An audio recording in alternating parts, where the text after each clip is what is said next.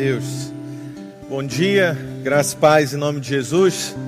Eu quero orar a Deus para que a graça e a paz dele entre na sua casa nesse momento. Independente se você está assistindo sozinho, se você está assistindo com a sua família, se você nesse momento está assistindo dentro do carro ou até mesmo em um hospital, o Senhor Jesus é com você, Ele te ama e o Espírito Santo vai nos acompanhar nesses próximos minutos para a gente aprender mais da palavra de Deus. É, se você tem aí uma Bíblia perto de você, eu queria que você pegasse, a abraçasse, né, ficasse muito perto dela. O povo de Israel ele passou um tempo de exílio e nesse tempo de exílio o coração deles foi se amargurando à medida que eles lembravam de Jerusalém, lembravam da cidade santa. E a fé deles era é, comprometida com a geografia, a fé deles era limitada a estar em Jerusalém, a ir ao Monte Sião, a, a, a, a adorar a Deus no templo, mas nós temos hoje duas certezas. Primeiro, a palavra de Deus é Jesus escrito para cada um de nós e está à disposição de cada um de nós. E segundo, o Espírito Santo é o mesmo que ressuscitou Jesus de dentre os mortos. Ele habita dentro de cada um de nós e é Ele que vai nos instruir, é Ele que vai nos levar na caminhada para que a gente entenda a palavra de Deus nesses próximos 40 minutos. Em nome de Jesus, você pegue a sua Bíblia, se você puder, se você tiver alguma aí perto, Espírito Santo, muito obrigado pela palavra de Deus entregue a nós. O Senhor abra os olhos do nosso entendimento. Que o Senhor coloque as tuas lentes e descortine tudo aquilo que precisamos aprender a respeito de Ti, a respeito de Jesus, a respeito do sacrifício, a respeito da salvação, da nossa relação com Deus.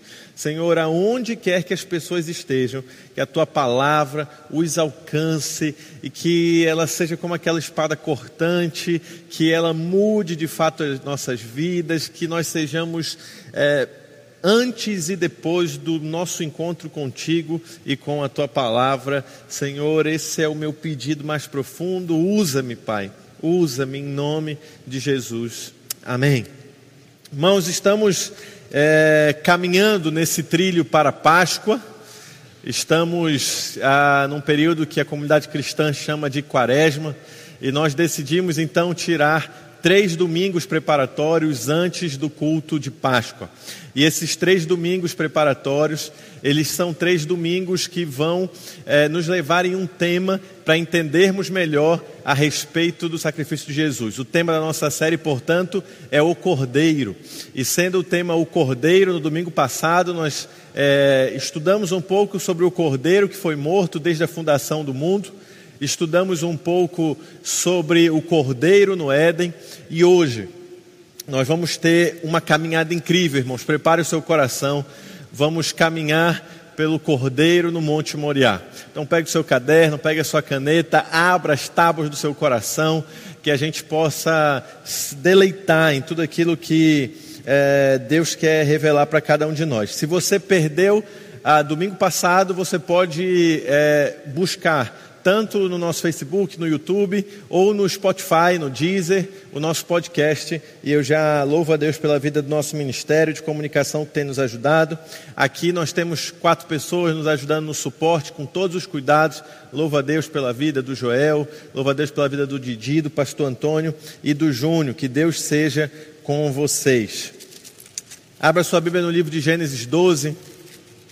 Se você é novo aqui em nossa comunidade, quem estava ministrando louvor era o nosso querido irmão Alexandre.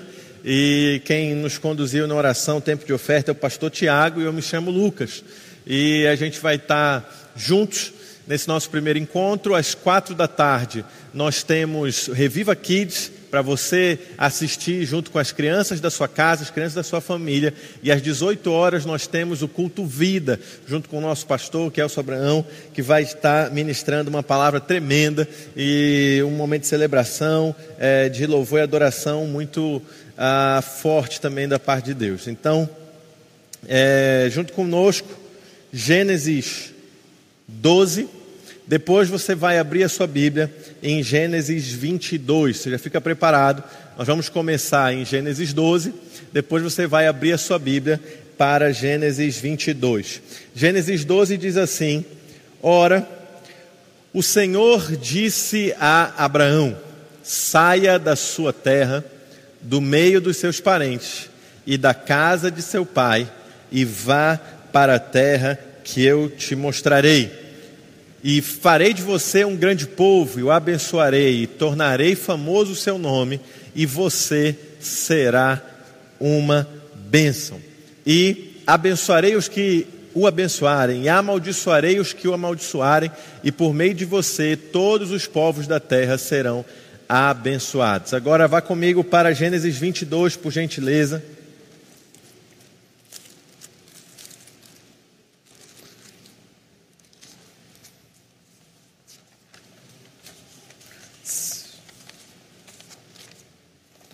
Gênesis 22. Passado algum tempo, Deus pôs Abraão à prova, dizendo: Abraão, e ele respondeu: Eis-me aqui. Então disse Deus: Toma seu filho, seu único filho, Isaque, a quem você ama, e vá para a região de Moriá. Sacrifique-o ali como holocausto num dos montes que eu lhe indicarei. Na manhã seguinte, Abraão levantou-se, preparou seu jumento e levou consigo dois de seus servos e Isaque seu filho, e depois de cortar a lenha para o holocausto, partiu em direção ao lugar que Deus lhe havia indicado. E no terceiro dia de viagem, Abraão olhou e viu o lugar ao longe. E disse ele a seus servos: Fiquem aqui com o jumento, enquanto eu e o rapaz vamos até lá. Depois de adorar, voltaremos. E Abraão pegou a lenha para o holocausto e colocou nos ombros de seu filho e ele mesmo levou as brasas para o fogo e a faca, e caminhando os dois juntos, Isaque disse a seu pai Abraão: Meu pai? E sim, meu filho, respondeu Abraão. Isaque perguntou: As brasas estão aqui, a lenha está aqui, mas onde está o cordeiro para o holocausto? E respondeu Abraão: Deus mesmo há de prover para si o cordeiro do holocausto meu filho. E os dois continuaram a caminhar juntos. Hoje nós vamos falar sobre uh, o cordeiro no Moriá. E eu comecei é, com Gênesis 12, depois Gênesis é, 22, para que você entenda que esses dois trechos, esses dois capítulos, essas duas falas, são a, prime é a primeira vez que Deus fala com Abraão e a última vez que Deus fala com Abraão. Olha que interessante, Gênesis 12 é a primeira vez que Deus fala com Abraão: Abraão, sai da tua terra, da tua parentela, da onde você está, e vai para uma terra que eu te mostrarei. De ti farei uma grande nação, te abençoarei, abençoarei os que te abençoarem, amaldiçoarei os que te amaldiçoarem. Tu serás uma bênção e a tua descendência será bendita por toda a terra. E em Gênesis 22, por sua vez, Deus é muito mais específico, mas o comando é o mesmo. Abraão, sai de onde tu estás e vai para a região do Moriá. E indo para a região do Moriá, você vai ver o lugar, o monte que eu vou te mostrar. E ali você vai sacrificar a sua descendência. Tudo aquilo que eu prometi que te faria, você vai subir com aquela promessa e vai sacrificar aquela promessa ali no Monte Moriá. O Monte Moriá, irmãos, ele aparece na Bíblia em pelo menos dos que eu quero destacar, quatro momentos exatamente agora, quando nós vamos ver Abraão e Isaac no Monte Moriá, Davi no Monte Moriá, Salomão no Monte Moriá e Jesus no Monte Moriá. É, Gênesis 12 e Gênesis 22 vão nos contar então a história desse pai e filho, Abraão e Isaac, que estão em direção ao Monte Moriá a, aquele pai que tinha sido chamado por Deus para sair da sua terra, ir num lugar desconhecido, agora recebe um outro chamado de Deus para sair de onde estava e ir para a região do Moriá, para um monte desconhecido, que ele só vai saber qual monte ao terceiro dia. O filho anda com a madeira nas costas, é um filho mais ou menos de 20 a 30 anos, apesar de algumas gravuras mostrarem Isaac criança, mas Isaac já tinha aí entre seus é, 20 e poucos anos. Ah, e aí esse filho vira para Abraão e fala assim: pai, já estou vendo aqui o cutelo, eu entendo desse negócio. eu já estou vendo aqui a brasa na sua, a lenha, a brasa na sua mão, a lenha está aqui nas minhas costas, mas aonde está o cordeiro? E aí o pai então olha para o filho e fala: Meu filho, Deus proverá para si um cordeiro. Abraão foi chamado por Deus em Gênesis 20 de profeta. O próprio Deus chamou Abraão de profeta. Jesus vai dizer é, que Abraão viu o seu dia e se alegrou. A gente não tem dúvida, portanto, então, que Abraão ele recebe uma antecipação daquilo que era o plano de Deus para a, a humanidade através de Jesus. Quando Abraão está subindo Moriá e Abraão fala assim: Meu filho, Deus proverá para si um cordeiro. Ele estava deixando claro que, independente de Isaac, independente do que acontecesse com Isaac, independente é, do sacrifício ou da possível ressurreição de Isaac, isso era o de menos, porque Deus prepararia para si um cordeiro. Deus já tinha um plano em andamento. E aí você conhece a história: Abraão sobe com o seu filho, e quando ele sobe com o seu filho Isaac, ele deita Isaac de uma forma muito comportada. Né? Eu fico imaginando né, um, um homem de 20, entre 20 e 30 anos que, que deita no, no, no altar e deixa-se ser amarrado. Né? A gente, é, quando está falando sobre esse texto, a gente fala muito pouco sobre o caráter de Isaac, né? sobre a obediência do filho. Né? É, me parece muito com Isaías 53, 4, 7, Isaac sendo amarrado uh, e deixando-se ser amarrado para ser uh, sacrificado, me parece muito com Isaías 53, 4, 7, que diz, uh, principalmente o 7, ele foi oprimido, mas não abriu a boca, como um cordeiro foi levado ao matador e como a ovelha muda perante os seus tosqueadores, ele não abriu a boca. É, com mais de 20 anos e Abraão já com 120 anos, era muito fácil Isaac aproveitar da sua força física, era muito fácil Isaac se uh, rebelar contra o pai, era muito fácil Isaac simplesmente não fazer nada contra o pai e sair correndo e dizer: Epa, peraí, que eu não vou ser o holocausto coisa nenhuma. Mas não, a Bíblia diz que o caráter de Isaac, simbolizando ali é Cristo, é como o caráter que Isaías 53 aponta, aquele que foi levado como é, ovelha muda ao, ao matador, aquele cordeiro que não se debateu, aquele cordeiro que é, aceitou ir no caminho do sacrifício. E então Abraão levanta o cutelo, e quando Abraão levanta o cutelo, está pronto para desferir então o seu, a, a, aquele golpe é, de dor no seu filho. É, muito embora o Novo Testamento vai nos garantir que Abraão tinha uma fé tão grande que Deus poderia ressuscitar Isaac, ele ouve uma voz do céu dizendo: Para, não faça nenhum mal ao menino, não faça nenhum mal ao menino, é, porque agora eu já sei que tu me amas, agora eu sei que tu me amas a ponto de que não me negastes o teu próprio filho. E aí, nesse momento, que Abraão, então, atônito, ouve isso do anjo do Senhor, e nós já conversamos aqui em outros momentos, o anjo do Senhor no Antigo Testamento, né, é uma teofania, a personalização ali de Cristo, é, Falamos sobre isso já quando estudamos Cristo no livro de Gênesis. O anjo do Senhor é Cristo porque recebe a adoração e anjos não poderiam receber adoração. É, assim como também recebeu adoração e oferta de Gideão, o anjo do Senhor ali grita e fala: é, é, Abraão, não faça nenhum mal a Isaac. E aí Abraão, então, atônito, ouve um barulho atrás, e quando ele se vira, ele vê um carneiro, ele vê um cordeiro ali pronto para ser a substituição é, de Isaac. E é a primeira vez que a gente vê a substituição no, na palavra de Deus. É a primeira vez que a gente vê a substituição no Antigo Testamento, é, muito embora é, no livro de Gênesis a gente tenha visto o sacrifício de um animal para as vestes né, de Adão e Eva, mas agora muito claramente esse animal morreu no lugar, morreu aonde Isaac deveria ter morrido. Então ali está pela primeira vez a substituição muito clara do que acontece. É, e essa substituição, então, é exatamente o que Jesus falou a respeito de Abraão. Abraão viu o meu dia e se alegrou. Abraão viu o meu dia e sorriu. E se você lembrar do nome de Isaac, o nome de Isaac é riso. Então eu quero te é, é, explicar em detalhes o que está acontecendo ali. Abraão está prestes a sacrificar seu próprio filho. Deus o impede. O anjo do Senhor aparece para ele. Há um sacrifício de substituição e ele se alegra.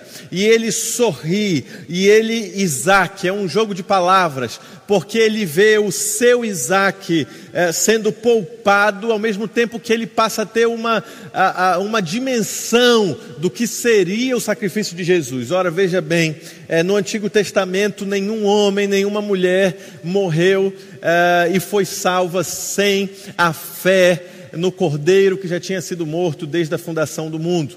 Então, de fato, os nossos patriarcas, Abraão, Isaac, Jacó, José, eles tiveram revelações, e principalmente, como eu disse a você, em Gênesis 20, Deus. É, Deus próprio denomina Abraão como profeta porque ele viu, ele percebeu o que estaria acontecendo no futuro é, através de Jesus e ele se alegrou e ele sorriu, e ele, ah, e ele é, encheu seu coração de alegria, porque sabia que o ser humano, por mais falho que fosse, haveria uma substituição, haveria um cordeiro que substituiria o ser humano. O homem não alcançaria a, aplacar a ira de Deus, mas haveria um cordeiro, um sacrifício que faria isso.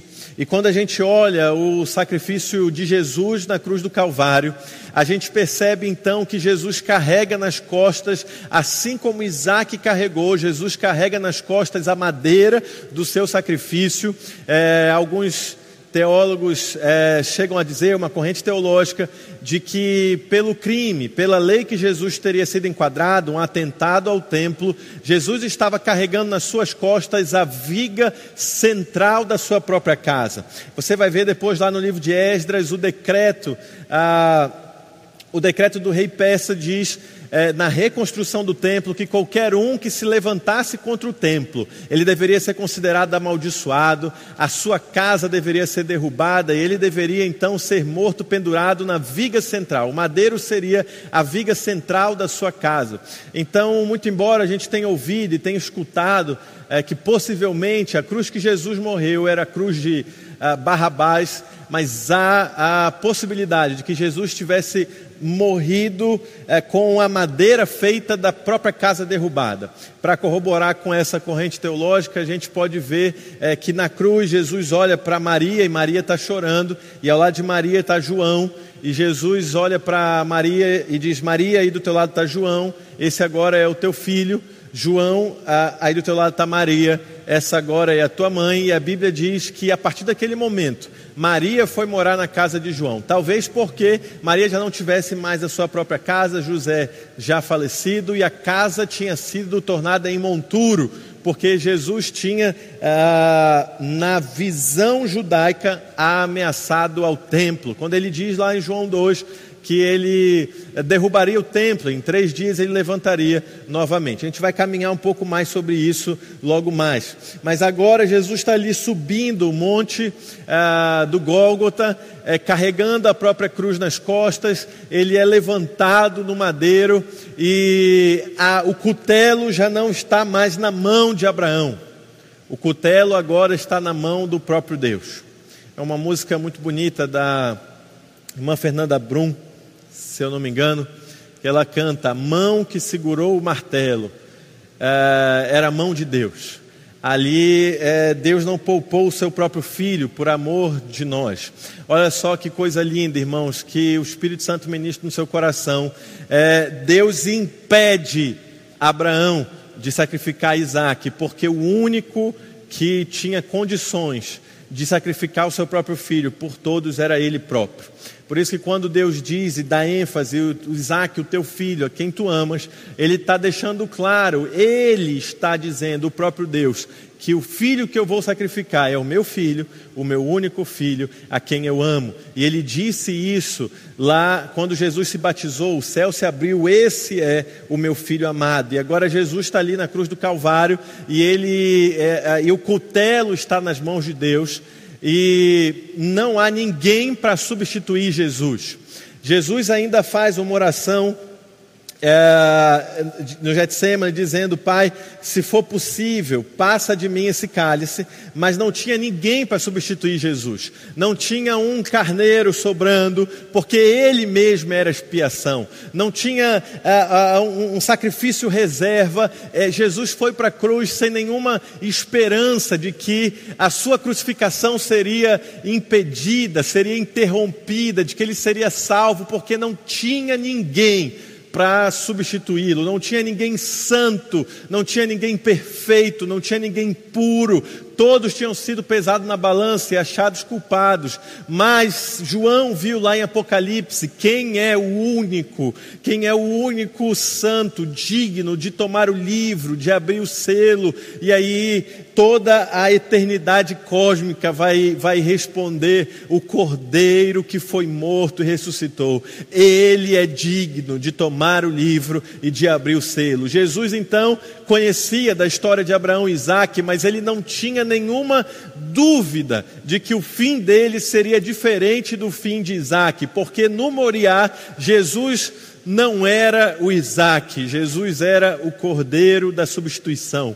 No Gólgota, Jesus era novamente o cordeiro da substituição, porque no Gólgota o Isaac somos nós, no Gólgota quem foi salvo fomos nós, no Gólgota quem foi a, a, quem teve a vida poupada fomos nós, e quem foi crucificado, quem foi sacrificado como ovelha muda, foi Jesus. Portanto, Jesus não, ah, não tinha o pai ao seu lado, como Isaac teve Abraão. Por isso, então, que ele grita, e ele clama, e ele chora, dizendo: Deus meu, Deus meu, por que me desamparaste? Porque Jesus ali, quando recebe o nosso pecado, ele está sozinho, ele não tem com quem contar. Como o sacrifício da expiação, como o dia da expiação do pecado, lá no livro de Levítico, Jesus é o bode expiatório, Jesus é aquele que é levado para fora da cidade, Jesus é aquele que é levado para fora da cidade, com o sangue aspergido sobre si, até que ele caminhe tanto e vá para tão longe, se perca e se sinta desamparado se sinta desolado, se sinta sem ninguém por perto, ao ponto dele clamar e dizer: é, Deus meu, Deus meu, por que me desamparaste? Então, naquele momento, não tinha ninguém para substituir Jesus do sacrifício. Naquele momento não tinha ninguém para ser sacrificado no lugar de Jesus, somente Ele. Portanto, esse é o primeiro destaque que eu quero dar é, do cordeiro no Monte Moriá. Jesus foi o cordeiro que substituiu Isaac no Monte Moriá. Mas o Monte Moriá continuou sendo um monte muito importante para a história do povo de Deus, para a história do Antigo Testamento, e tem outros episódios especiais que acontecem no Monte Moriá. Eu quero te falar agora de um episódio que aconteceu no livro de 2 Samuel 24.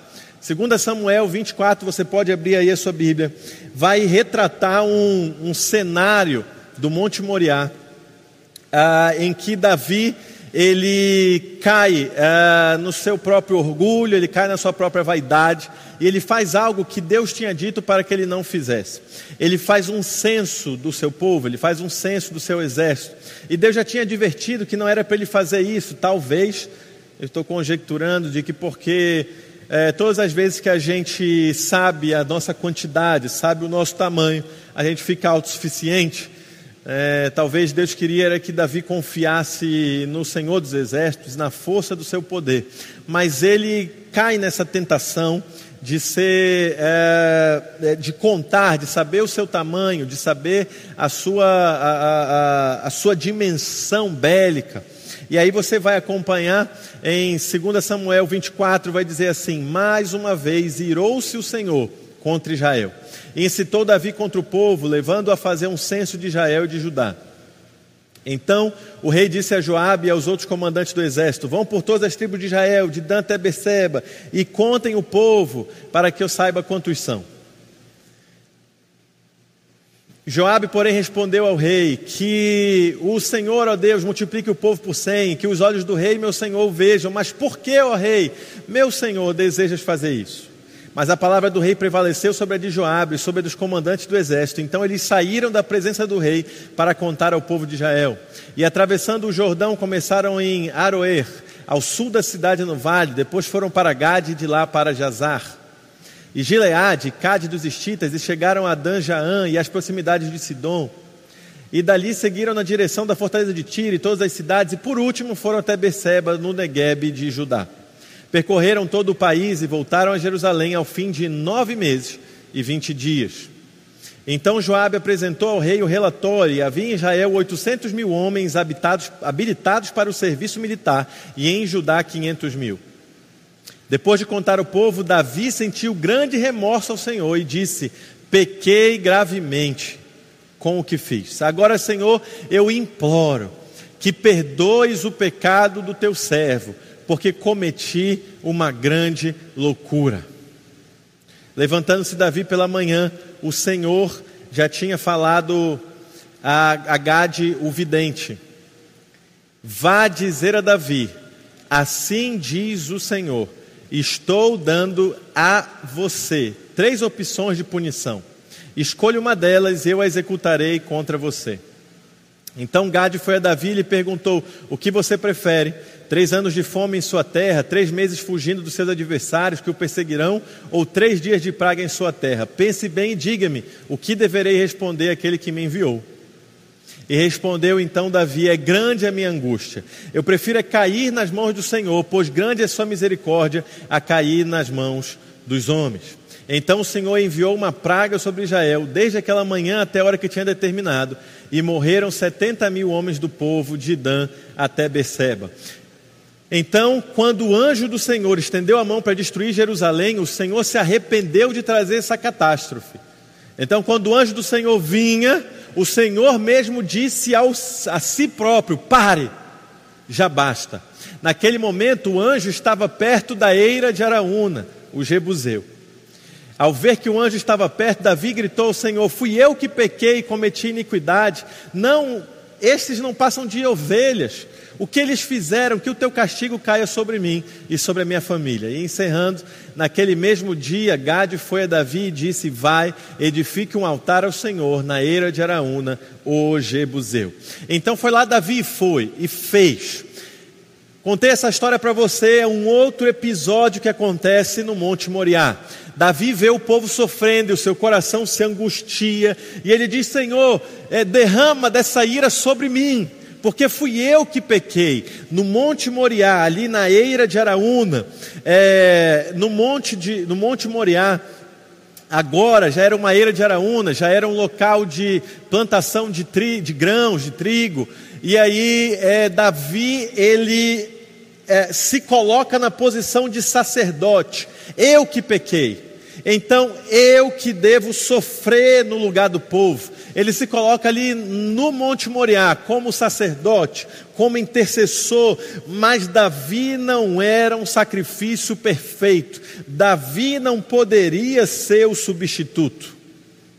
Deus não poderia aplacar a sua ira em cima de Davi, porque Davi não era um sacrifício perfeito, Davi não era um substituto, uma expiação perfeita para o pecado. Então, novamente, aparece a figura de um, um, um, um sacrifício. Né? O profeta diz a Davi: faz o seguinte: o Senhor vai ah, desistir de destruir o povo, sobe a eira de Araúna, ao monte Moriá, e sacrifica ali ao Senhor.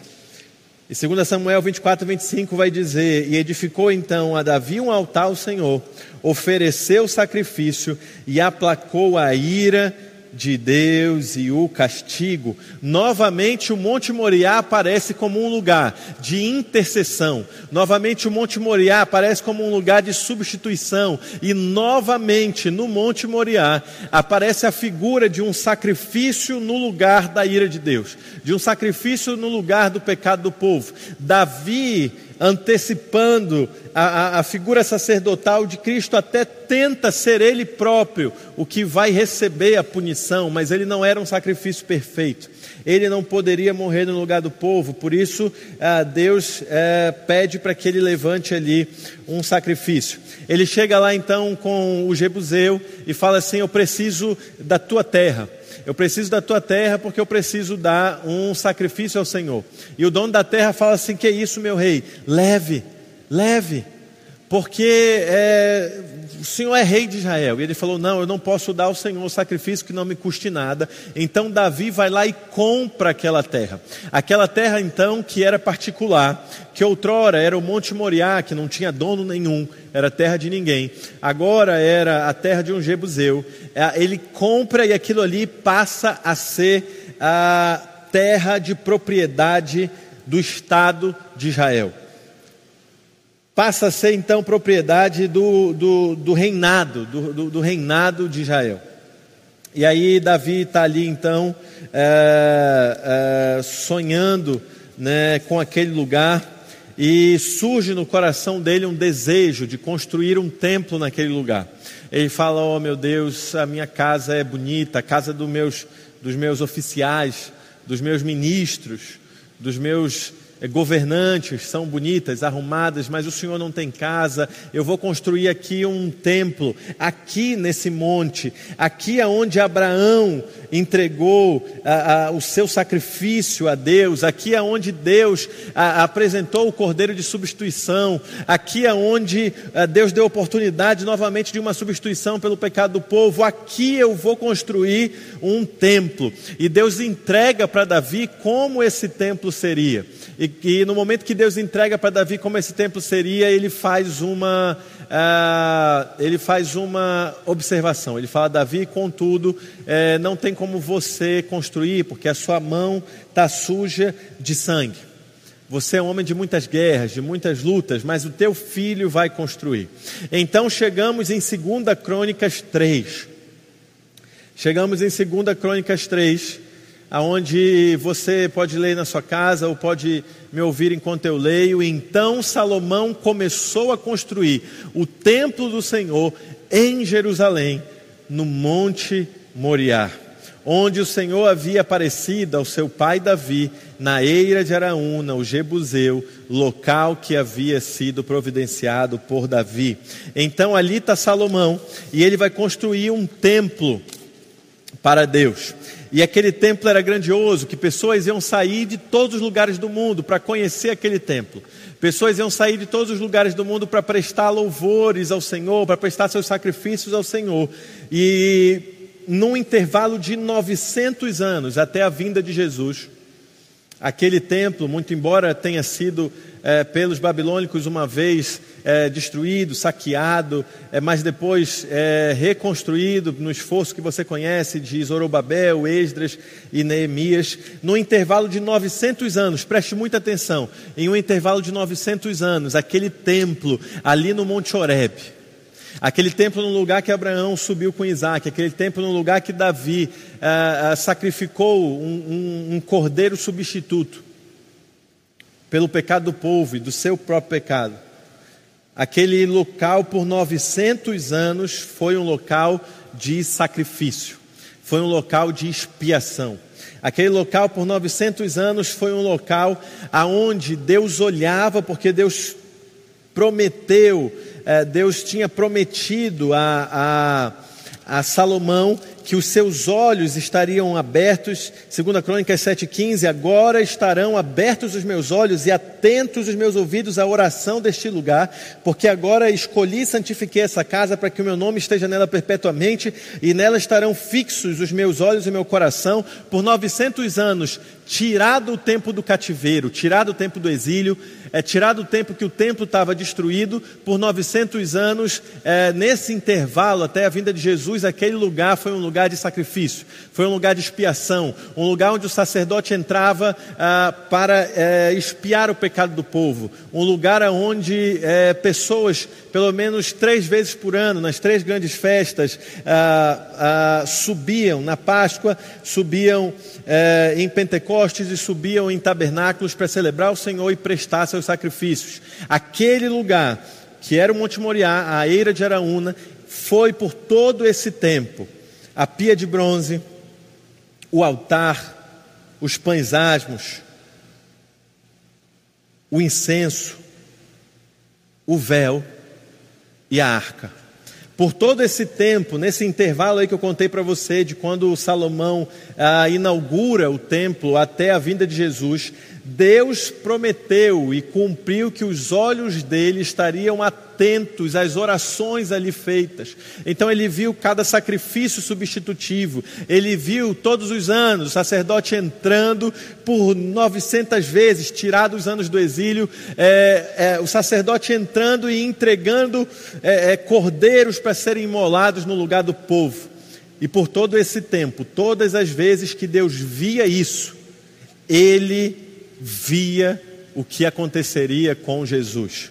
Todas as vezes que isso acontecia ali, ele já estava, é, Deus já estava é, é, vendo cada vez mais perto a concretização, a consumação do seu plano, que era o sacrifício de Jesus. E agora nós, então, podemos entender um pouco mais da oração de Salomão na inauguração do templo, que Salomão vai orar dizendo assim: Habitarias o Senhor na terra com os homens? Esse templo não pode te conter, mas eu te peço, ouve, Senhor, as nossas orações, perdoa o nosso pecado. E aí Deus responde: Se o meu povo, que se chama pelo meu nome, se humilhar, orar, buscar a minha face, se converter dos, meus, dos seus maus caminhos, então eu ouvirei dos céus, perdoarei os seus pecados e sararei a sua terra. Mas se o povo não ouvir, preste atenção, mas se o povo não ouvir, eu arrancarei da terra, eu espalharei da minha presença, e eu, eu lançarei da minha presença e eu espalharei entre os povos. A palavra de Deus vai dizer, é, 2 Crônicas 7,10, que na inauguração do templo, no vigésimo dia do sétimo mês, o rei deixou o povo ir para suas tendas alegres, novamente. A mesma palavra, Sameach, que é a alegria que Abraão sentiu quando viu o cordeiro substitutivo. A mesma alegria que Abraão sentiu, que Jesus disse, que Abraão viu e se alegrou agora. O povo de Israel, ao ver o templo inaugurado, ficou alegre, porque o sacrifício substitutivo, ele trazia alegria para o coração do povo, saber que não morreria por causa eh, dos seus pecados. Mas então, chega Jesus. Jesus vem à terra e também tem um encontro com o Monte Moriá. Mas o encontro de Jesus com o Monte Moriá foi muito diferente do encontro que teve Abraão, foi muito diferente do encontro que teve Davi, muito diferente do encontro que teve Salomão. Quando Jesus não foi a primeira vez, óbvio, a primeira vez é com 12 anos de idade, quando ele vai se apresentar ao templo, mas durante o seu ministério, quando Jesus tem o seu encontro, João 2, Lucas 19, Mateus 21 e Marcos 11, com o Monte Moriá, ele entra no templo. E quando ele entra no templo, ele vê o templo totalmente prostituído, ele vê o templo totalmente corrompido, ele vê o Monte Moriá, que foi o monte do sacrifício de um homem como Abraão, que estava disposto a dar seu próprio filho, de Davi, que estava disposto a trocar sua vida pela vida do povo, de Salomão, que é, alcançou a sabedoria, a pureza e constrói ali o templo. Jesus agora entra no Monte Moriá entra no templo e vê os vendilhões do templo, e vê cambistas. Você consegue imaginar a linha do tempo do Monte Moriá?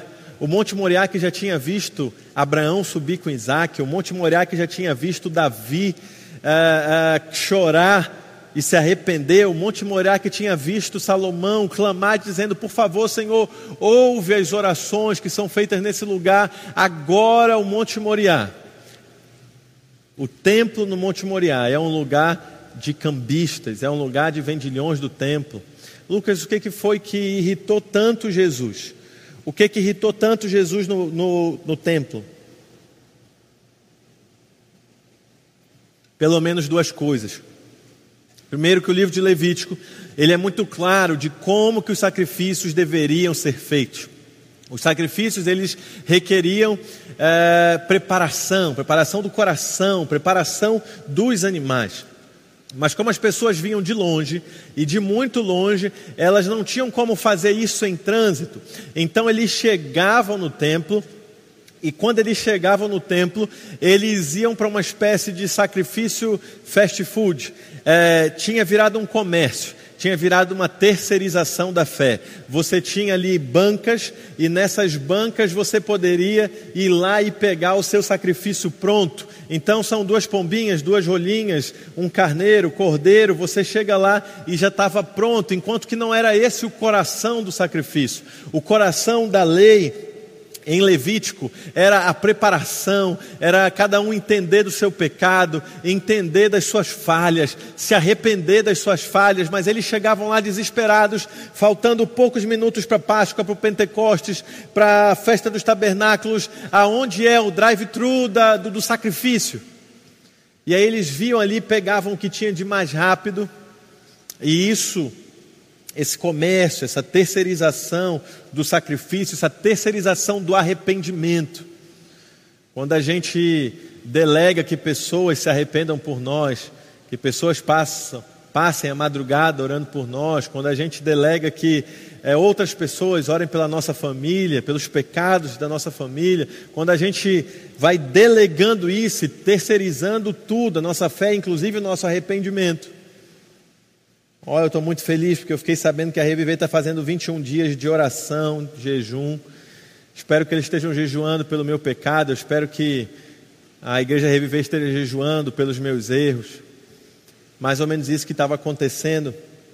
E a outra coisa que chateou muito a Jesus é porque eles vinham de outros povos, de outros reinos, e eles vinham com moedas diferentes. Eles não usavam a dracma, que era a moeda do Império Romano, e os juros de câmbio que os cambistas usavam era enorme. Então eles pegavam o templo para, por exemplo, trocar, como se fosse hoje, um dólar, a, a, um dólar pelo real, a, ao invés de seis, que já é um absurdo, trocar por dez trocar por 12, trocar por 20, e isso irrita a Cristo ao ponto de que ele é, derruba as mesas, derruba as bancas, derruba ali tudo aquela, aquela, aquela, aquela, aquele instrumental dos cambistas e diz assim: esse aqui é o Monte Moriá, essa aqui é a casa do meu pai, essa casa deveria ser chamada casa de oração.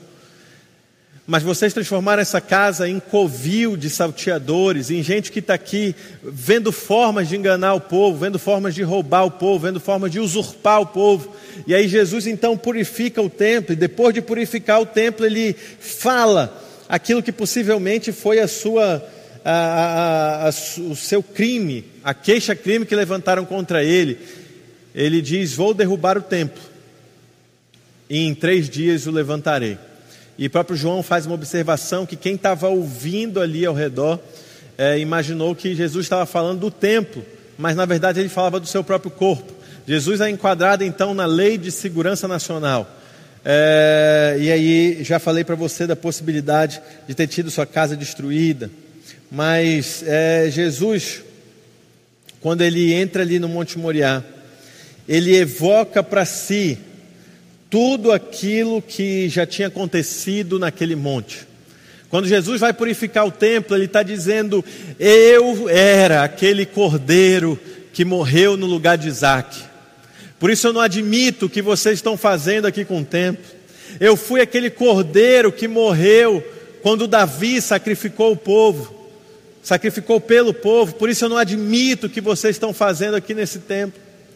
E durante todo o tempo, esses 900 anos, toda vez é, é, de, de Salomão até a vinda de Jesus, toda vez que algum sacrifício era feito no, no, no templo, apontava para Jesus, para o sacrifício de Jesus.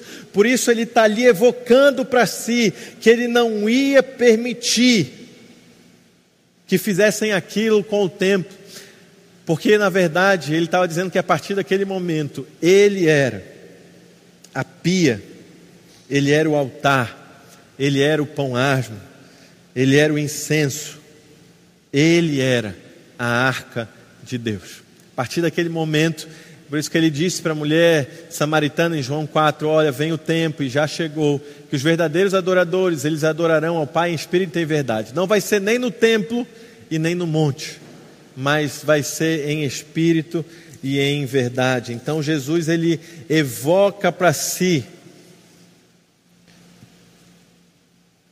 que ele era o cordeiro no Monte Moriá. E aí por isso ele vai dizer, né, Abraão viu o meu dia e se alegrou. Que dia que Abraão tinha visto aquele dia ali que ia acontecer no domingo, de, na, sexta-feira pascual, aquele dia em que Jesus ia morrer e logo depois, no domingo, ressuscitar.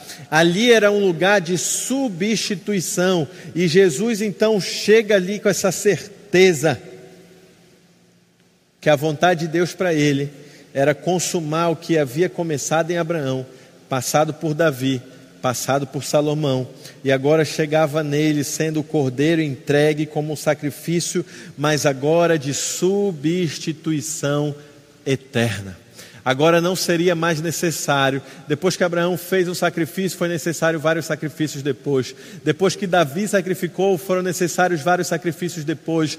No templo era necessário vários sacrifícios depois, mas depois que Jesus fizesse o seu sacrifício, Cabe a nós então entrar com confiança no Santo dos Santos, pelo novo e vivo caminho. Jesus estava dizendo que não haveria nenhum sacrifício posterior ao dele, o sacrifício dele era eterno, o sacrifício dele era perfeito, porque ele era de fato o plano perfeito de Deus. Então Jesus vai ali subindo ao Monte Moriá para concluir a história que havia começado com Abraão. Jesus vai subindo ao Monte Moriá, o filho com a madeira nas costas, sem ninguém para lhe substituir, ninguém para parar o sacrifício, ninguém para impedir a sua morte. O desamparo, a tristeza. E aí, novamente, eu termino lendo para vocês. Verdadeiramente, Ele tomou sobre si as nossas enfermidades, as nossas dores levou sobre si, e nós o reputamos por aflito, ferido de Deus e oprimido. Mas Ele foi ferido por uma causa, por causa das nossas transgressões e ele foi moído por causa das nossas iniquidades. E o castigo que nos traz a paz.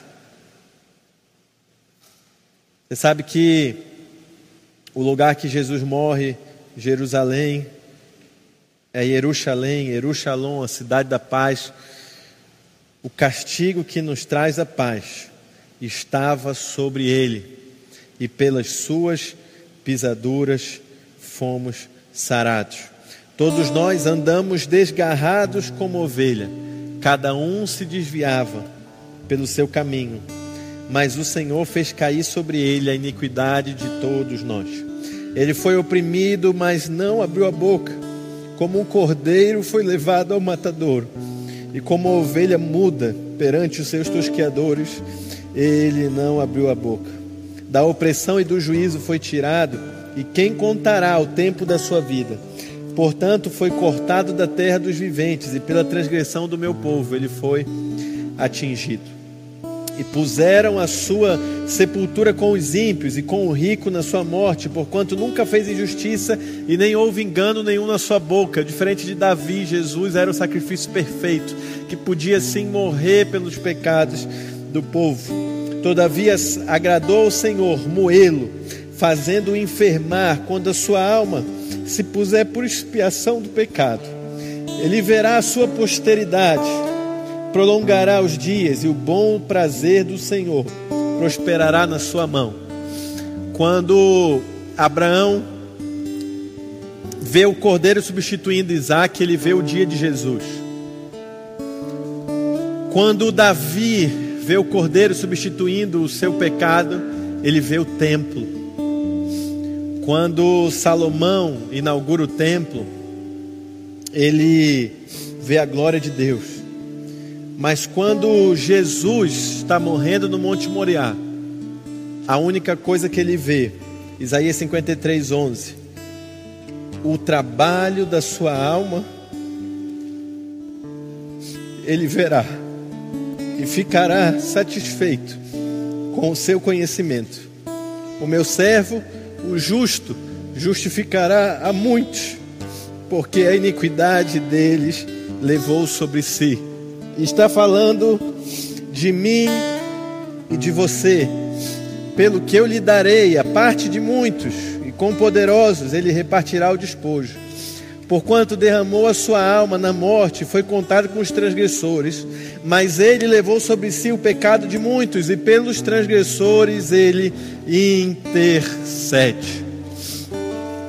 Todas as intercessões que eram feitas no, no, no templo eram, eram intercessões imperfeitas, mas hoje nós temos um intercessor perfeito, e enquanto o Alexandre louva, Pedro vai, 1 João, ele vai dizer algo, e talvez seja isso que o Espírito Santo quer ministrar no seu coração. Você viu toda a caminhada do Monte Moriá, você viu é, que Deus não deixou nenhuma ponta solta, Deus foi cuidando de tudo, desde Abraão, passando por Davi, passando por Salomão até Jesus, para quê? Para que ele pudesse ser intercessor, para que ele pudesse ser o nosso intercessor, no que ele diz. Ah,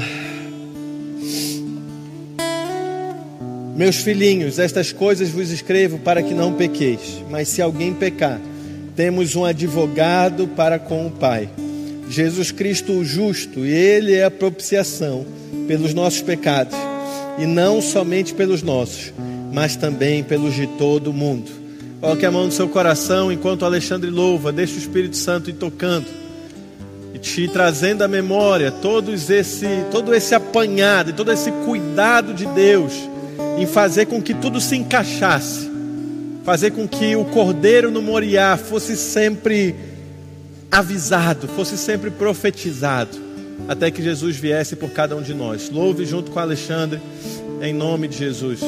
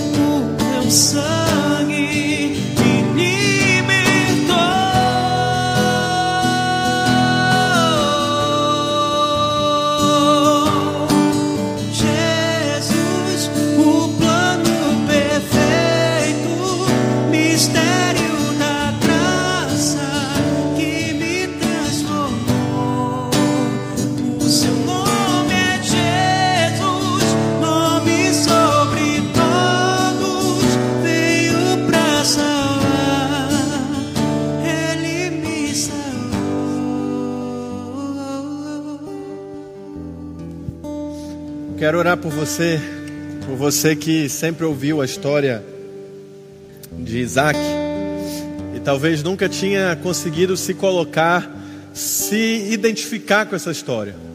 Talvez você nunca tinha se encontrado qual é a minha posição nessa história. Aonde que eu estou ali naquele lugar? Eu quero te dizer que você é o Isaac que foi poupado.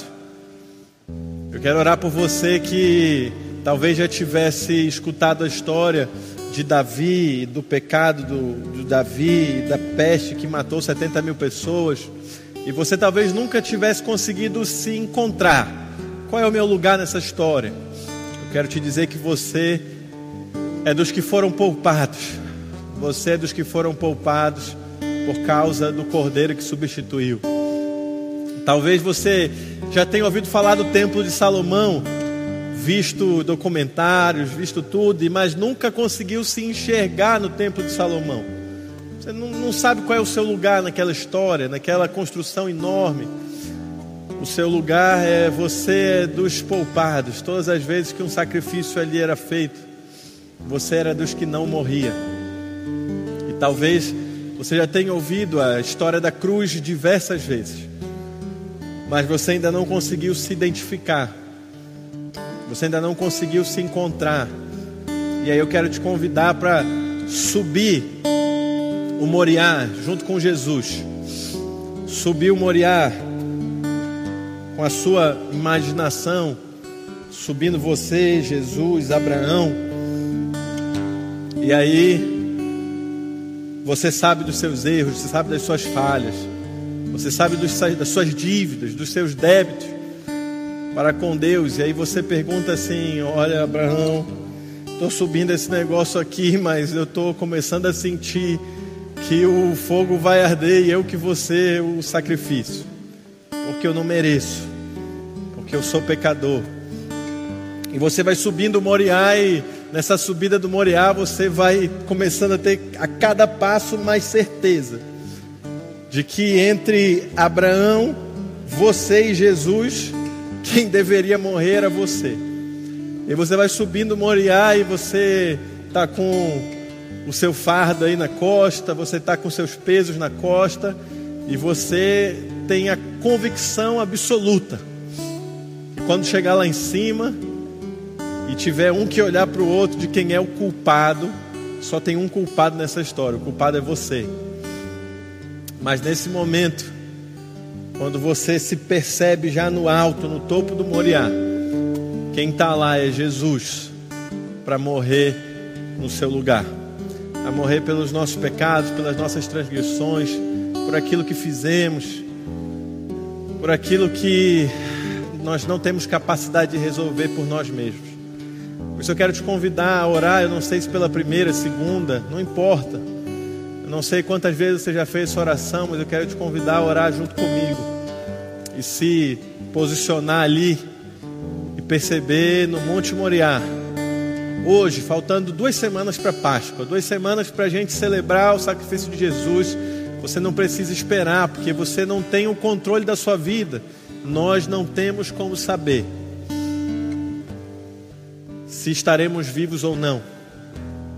Se eu não me engano, a distância do nosso irmão Lázaro, do diagnóstico para a sua morte, algo em torno de 30 dias ou menos. Nós não temos como saber, mas você pode hoje se posicionar espiritualmente ali no Monte Moriá, se ver culpado, se ver deitado ali na, na pedra, e não tão tranquilo, não tão, tão calmo como Isaac, porque a gente se debate, a gente não quer morrer, a gente faz de tudo para não morrer. E aí, quando o cutelo estiver descendo, você vai descobrir o amor do Pai. E Jesus é o Cordeiro que morreu em seu lugar. Eu encerro antes de orarmos dizendo: Abraão ouviu de Deus. Agora eu sei que tu me amas, porque não me negastes o teu único filho. Nós não temos outra resposta, não tem outra frase que nós possamos dizer para Deus hoje a não ser essa mesma frase: Deus, agora eu sei que tu me amas, porque tu não me negastes o teu único filho. Põe a mão no seu coração, quero orar por você. Espírito Santo, a tua palavra diz que tu és o único capaz de nos convencer do pecado, da justiça e do juízo. Espírito Santo faz-nos ver que quem deveria estar ali naquela pedra éramos nós, mas o Senhor nos tirou daquela pedra com o cutelo levantado e colocou o sacrifício de Jesus no nosso lugar. Espírito Santo, aquilo que Abraão ouviu, agora eu sei que tu me amas porque não me negaste teu único filho, é a única coisa que podemos te dizer hoje. Deus, nós sabemos que te amamos. Repita isso na sua casa, no seu carro, no hospital, aonde você estiver.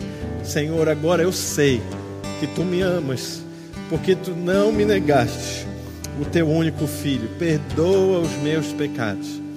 Escreve meu nome no livro da vida.